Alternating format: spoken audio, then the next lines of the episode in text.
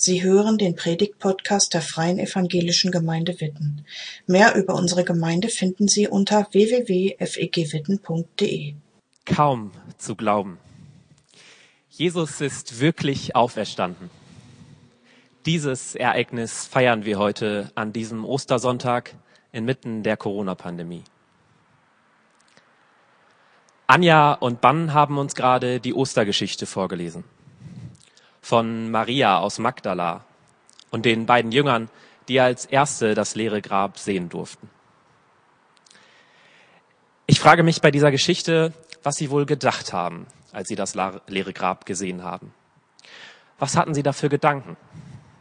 Waren da Verwunderung, Zweifel oder doch Lobpreis darüber, dass Jesus von den Toten auferstanden war?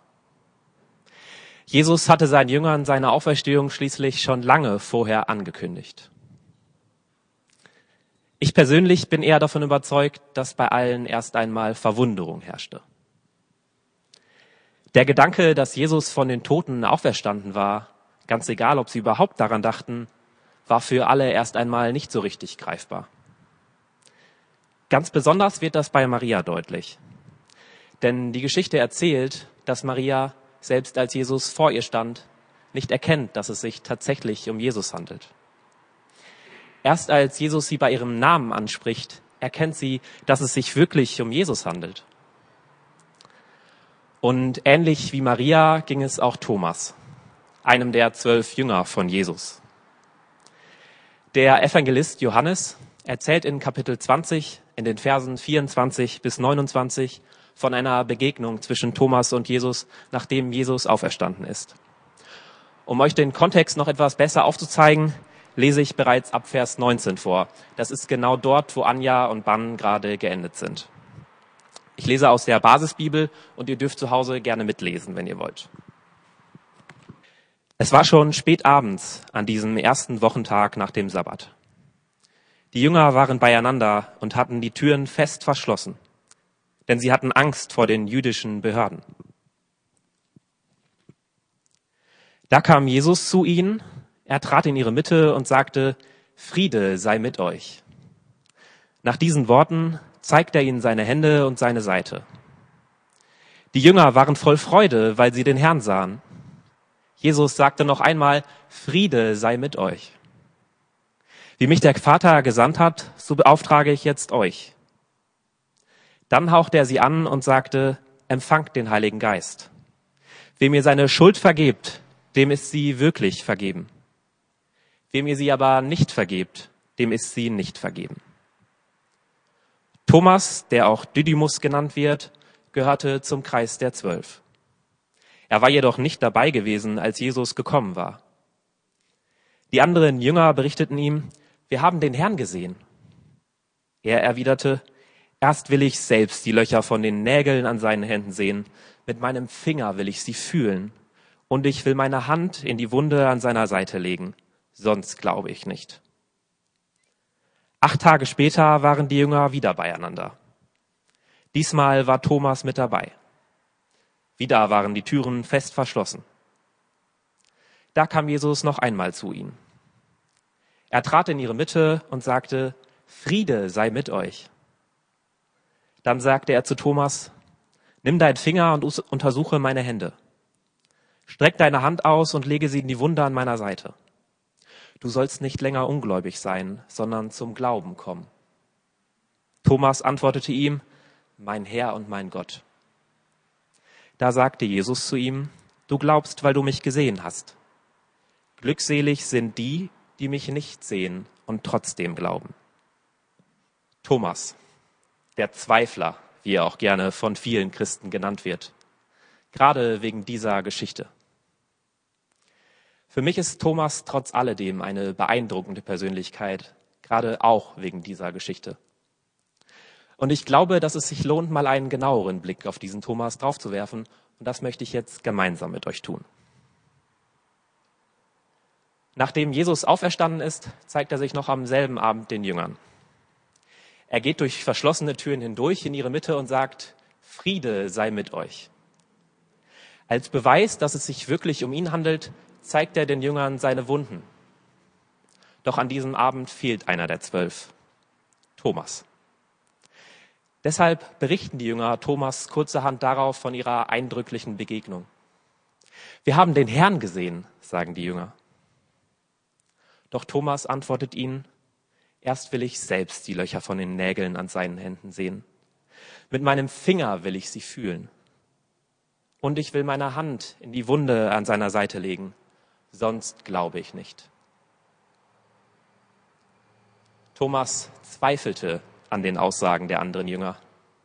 Er konnte es kaum glauben, was die Jünger ihm da erzählten. Warum eigentlich? Ich denke, das hatte mehrere Gründe. Da war erstmal die Tatsache, dass Jesus gestorben war. Thomas hatte mitbekommen, dass Jesus gekreuzigt worden war auf brutalste Art und Weise. Dass ihm zum Schluss noch die Knochen gebrochen wurde und er in ein Grab hineingelegt wurde mit einem riesigen Stein davor. Thomas dachte womöglich, jetzt, wo Jesus tot ist, ist alles vorbei. Und dann, ein paar Tage später, geht er vielleicht kurz raus spazieren, kommt wieder und seine Freunde, die anderen Jünger, scheinen auf einmal alle verrückt geworden zu sein. Sie sagen ihm, dass Jesus von den Toten auferstanden sei und dass sie ihn gesehen hätten. Und Thomas sagt, beweist es mir. Ich will ihn selbst sehen und seine Wunden fühlen. Sonst kann ich euch nicht glauben. Einige mögen jetzt sagen, dass Thomas hätte seinen Freunden glauben können, vielleicht sogar glauben müssen. Jesus war schließlich nie ein normaler Mensch gewesen. Thomas hatte all die Wunder von Jesus auch hautnah miterlebt. Und Jesus hatte seinen Jüngern schließlich auch schon lange vorher angekündigt, dass er sterben und auferstehen würde. Deshalb überrascht es vielleicht auf den ersten Moment nicht, dass Thomas bei vielen Christen nur als Thomas der Zweifler bekannt ist. Aber trifft das wirklich zu? Ich persönlich glaube, dieser Name wird Thomas nicht wirklich gerecht. Und ja, kommt der Geschichte auch etwas zu kurz. Ich denke, dass Thomas ein eher rationaler Mensch gewesen ist, der nach guten Gründen sucht, bevor er etwas glauben kann. Er war nicht leichtgläubig. Thomas hat sich darüber Gedanken gemacht, was eine Auferstehung bedeuten würde. Und er weckt ab. Er hatte doch mitbekommen, dass Jesus gekreuzigt worden war. Dass jemand behauptete, Jesus sei auferstanden, war doch wirklich etwas Lebensveränderndes. Menschen erstehen nicht so einfach von den Toten auf. Bei Lazarus, von dem uns Johannes auch berichtet, mag das zwar damals so gewesen sein, aber Jesus selbst Jesus kann sich selbst ja schlecht von den Toten auferwecken, wenn er tot ist. Wenn Jesus wirklich auferstanden sein sollte, dann hieße das doch, dass die Naturgesetze ein für alle Mal außer Kraft gesetzt wurden. Nichts wäre mehr wie vorher. Es hieße, dass der Tod nicht das Ende ist. Und das, das wären doch wirklich alles auf den Kopf stellende Neuigkeiten. Ich kann gut verstehen, dass Thomas einen Beweis dafür wollte, was die Jünger ihm da auftischten. Dass er an den Aussagen seiner Freunde zweifelte. Es war für ihn kaum zu glauben. Die Geschichte von Thomas geht noch weiter. Nach acht Tagen kommt Jesus wieder zu den Jüngern und diesmal ist Thomas mit dabei. Und Jesus sagt wieder, Friede sei mit euch. Dann geht er auf Thomas zu und lädt ihn ein, seine Wunden zu berühren und die Finger in seine durchbohrten Hände und Seite zu legen. Er erfüllt damit die Bedingungen, die Thomas zuvor gemacht hatte, damit er glauben könne, dass Jesus auferstanden ist. Und Thomas antwortet Jesus, mein Herr und mein Gott. Es ist kaum zu glauben, dieser Jesus ist wirklich auferstanden. Da steht er jetzt vor ihm mit seinen Wunden aus Fleisch und Blut. All das, was sein Tod bedeutet, ist also wirklich wahr. Der Tod ist nicht das Ende.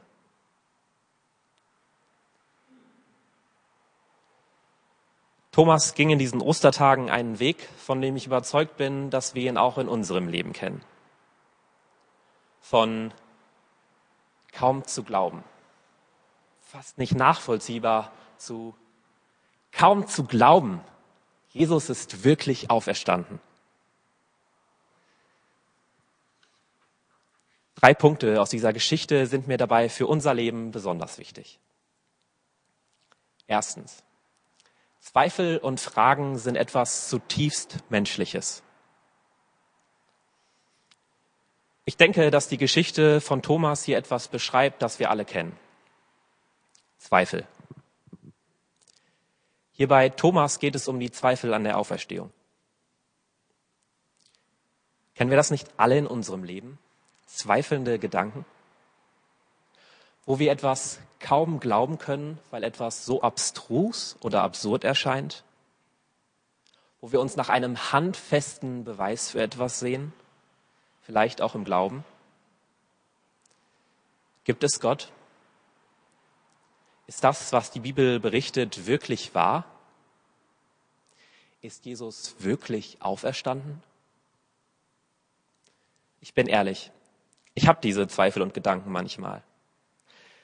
Da wünschte ich mir nichts mehr, als dass Gott mir einen Beweis senden würde, dass er mir ein Zeichen schicken würde, damit ich glauben könne, so wie bei Thomas. Und ich muss ehrlich zugeben, ich bin überzeugt, dass ich in meinem Leben schon das ein oder andere Zeichen geschickt bekommen habe und trotzdem zweifle ich hin und wieder mal. Mich beruhigt dabei, dass es nicht nur mir so geht. Auch die Bibel berichtet von zweifelnden Menschen. Um nur mal ein paar zu nennen. Da ist Hiob, den ein Schicksalsschlag nach dem anderen trifft und der an Gottes Gerechtigkeit zweifelt. Da ist David, der in den Psalmen seine Zweifel laut ausspricht und sich fragt, wieso Gott ihn verlassen hat. Oder auch Petrus, der aufgrund seiner Zweifel nicht wie Jesus auf dem Wasser gehen konnte. Und eben Thomas, der erst einen handfesten Beweis für die Auferstehung Jesu sehen wollte. All diese Menschen erlebten Zweifel in ihrem Leben. Und vielleicht siehst und hörst du diesen Gottesdienst heute Morgen und auch du bist voller Zweifel. Du kannst kaum glauben, dass da wirklich was dran ist, dass Jesus wirklich auferstanden sein soll. Und dann sind da vielleicht noch deine Mitmenschen, die scheinbar, die scheinbar so unfassbare Erlebnisse mit Gott gemacht haben und die voller Glauben zu sein scheinen und du vergleichst dich mit ihnen. Thomas hätte das ja auch machen können. Er war schließlich der einzige Jünger, der nicht dabei gewesen ist, als Jesus sich das erste Mal wieder allen Jüngern gezeigt hatte. Hätte Jesus das nicht wissen müssen? Er wusste doch schließlich sonst schon immer alles. Er hätte doch auch einfach etwas später kommen können, oder? Vielleicht hat Thomas sich verglichen. Die Geschichte verrät es uns nicht. Aber ich bin überzeugt davon, dass es unheimlich wichtig ist, sich nicht zu vergleichen. Denn so wie Jesus Thomas ganz persönlich begegnet ist mit dem, was er brauchte, will er auch dir ganz persönlich begegnen. Mit all deinen Zweifeln. Und ich möchte dir ganz persönlich zusprechen, dass du mit deinen Zweifeln heute Morgen nicht alleine bist. Es geht ganz vielen Menschen heute Morgen so wie dir. Zweiter Punkt. Jesus kennt deine Zweifel und kommt auf dich zu. Das heißt, Gott kennt dich und Gott weiß um deine Zweifel. Hier in dieser Geschichte wusste Jesus von den Zweifeln von Thomas. Nicht, weil Thomas es Jesus erzählt hatte. Jesus war bei dem Gespräch mit den Jüngern ja nicht dabei gewesen. Er weiß darum, weil er und der Vater eins sind wie Johannes es in seinem Evangelium auf so schöne Weise beschreibt. Hier wird die göttliche Seite Jesu sichtbar. Er weiß um Thomas Zweifel und er kommt auf ihn zu. Du sollst nicht länger ungläubig sein, sondern zum Glauben kommen. sagt Jesus zu Thomas. Ist das etwa ein Vorwurf? Ich glaube nicht, sondern es geht hier um eine Form der liebevollen Konfrontation. Jesus begegnet Thomas in seinen Zweifeln. Und das auf eine unglaublich liebevolle Art und Weise, wie ich finde, indem er die Bedingungen erfüllt, die Thomas zuvor gemacht hatte, damit er glauben könne. Hast du Gott oder einer dir vertrauten Person schon mal von deinen Zweifeln erzählt? Oder hast du Gott vielleicht sogar schon mal eine Bedingung dafür gestellt, an ihn glauben zu können? Ich möchte dich dazu ermutigen, gerade auch diesen Ostersonntag, dieses Fest des Glaubens, dazu zu nutzen, mit all deinen Gedanken und deinen Zweifeln zu Gott zu kommen und ihm im Gebet hinzulegen und auszusprechen. Denn Gott kennt dich und er liebt dich. Er weiß von deinen Zweifeln, von deinen inneren Glaubenskämpfen und er verurteilt dich dafür nicht. Er will dir genau dort in deinen Zweifeln begegnen und Veränderung schaffen. Und das führt mich zu Punkt drei. Eine Begegnung mit dem auferstandenen Jesus schafft Glauben. Als Jesus Thomas in seinen Zweifeln begegnet, fängt dieser an zu glauben. All seine Zweifel lösen sich auf und stattdessen ruft Thomas dieses kraftvolle Bekenntnis voller Glauben aus. Mein Herr und mein Gott. Kaum zu glauben. Jesus ist wirklich auferstanden. Die Begegnung mit dem auferstandenen Jesus hat für Thomas alles verändert. Und ich denke, dass wir auch heute noch so kraftvolle, lebensverändernde Begegnungen mit Jesus haben können. Gut, vielleicht nicht unbedingt wie Thomas, der dem leiblichen Jesus selbst begegnet ist. Heutzutage begegnet uns Jesus vielmehr in anderen Menschen, im Lesen der Bibel oder auch im Gebet. Die lebensverändernde Kraft, mit der damals Thomas begegnet ist, ist jedoch auch heute noch dieselbe. Zweifel und Glauben. Kann das zusammenpassen? Ich persönlich denke schon. Und dennoch ist es mir auch nochmals wichtig, dabei zwischen zwei Formen von Zweifeln zu unterscheiden. Etwas hinsichtlich guter Argumente zu hinterfragen, zu dem uns die Bibel auch immer wieder ermutigt und wie Thomas das in der Geschichte tut, ist das eine. Etwas anderes ist es jedoch einer Sache, keinen Glauben zu schenken obwohl wir bereits alle guten Argumente, die für etwas sprechen, bereits kennen. Übertragen auf die Geschichte von Thomas hieße das, Jesus begegnet Thomas und Thomas sagt dann zu den anderen Jüngern, hey, ist ja cool, was für einen ähnlichen Typen wie Jesus ihr da ausgegraben habt. Der sieht ihn schon zum Verwechseln ähnlich, der Mann. Aber dass das Jesus ist, das glaube ich nicht. Und damit will ich auch gar nichts zu tun haben. Aber ihr könnt ja weiter glauben. Aber Thomas reagiert anders. Und deswegen passt für mich der Name Thomas der Zweifler auch nicht wirklich gut zu ihm. Er ist in seinen Zweifeln eben nicht stehen geblieben. Auch für uns ist es wichtig, nicht in den eigenen Zweifeln stehen zu bleiben, dass wir nicht irgendwann sagen, ich gebe das ganze Glaubenszeug jetzt auf, damit will ich nichts mehr zu tun haben, sondern wir uns weiterhin trotz aller Zweifel nach Glauben sehen. Ich weiß, trotz aller Zweifel am Ball zu bleiben, sich nach Glauben auszustrecken, ist manchmal gar nicht so einfach. Ja, oftmals sogar richtig schwer. Schließlich begegnen wir Jesus heutzutage normalerweise nicht mehr so wie Thomas, da ihn leiblich vor sich sah. Glaube und Erkenntnis lassen sich auch heutzutage meist nicht mehr mit einer Begegnung oder einem Fingerschnips erzeugen, sondern sind ein lebenslanger Prozess. Manchmal geht man durch leichte Zeiten, voller Zuversicht und Vertrauen, und dann geht man auch durch schwierige Zeiten hindurch, voller Zweifel. Doch Jesus wusste darum. Deshalb sagt Jesus auch in Vers 29, Selig sind die, die mich nicht sehen und trotzdem glauben. Es liegt ein besonderer Segen darin, an ihn zu glauben, ohne ihn leiblich zu sehen.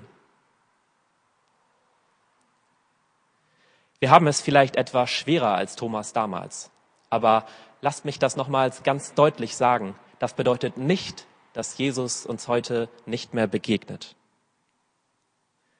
Im Gegenteil, er begegnet unzähligen Menschen jeden Tag. Und er will auch dir begegnen. Mit derselben lebensverändernden Kraft, mit der damals auch Thomas begegnet ist. Wie er das tut, kann ganz verschieden sein. Ob durch andere Menschen, ein besonderes Ereignis im eigenen Leben, im Lesen der Bibel oder im Gebet.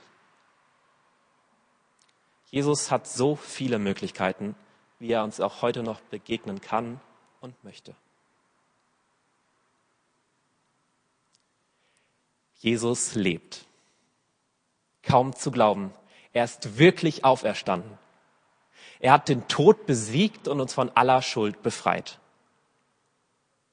Das feiern wir heute an diesem Ostersonntag. Und ich wünsche dir und mir, dass unser Glaubensleben voll solcher Momente ist, wo wir dies aus tiefstem Herzen glauben können und wo wir wie Thomas voller Überzeugung bekennen können, mein Herr und mein Gott. Danke fürs Zuhören.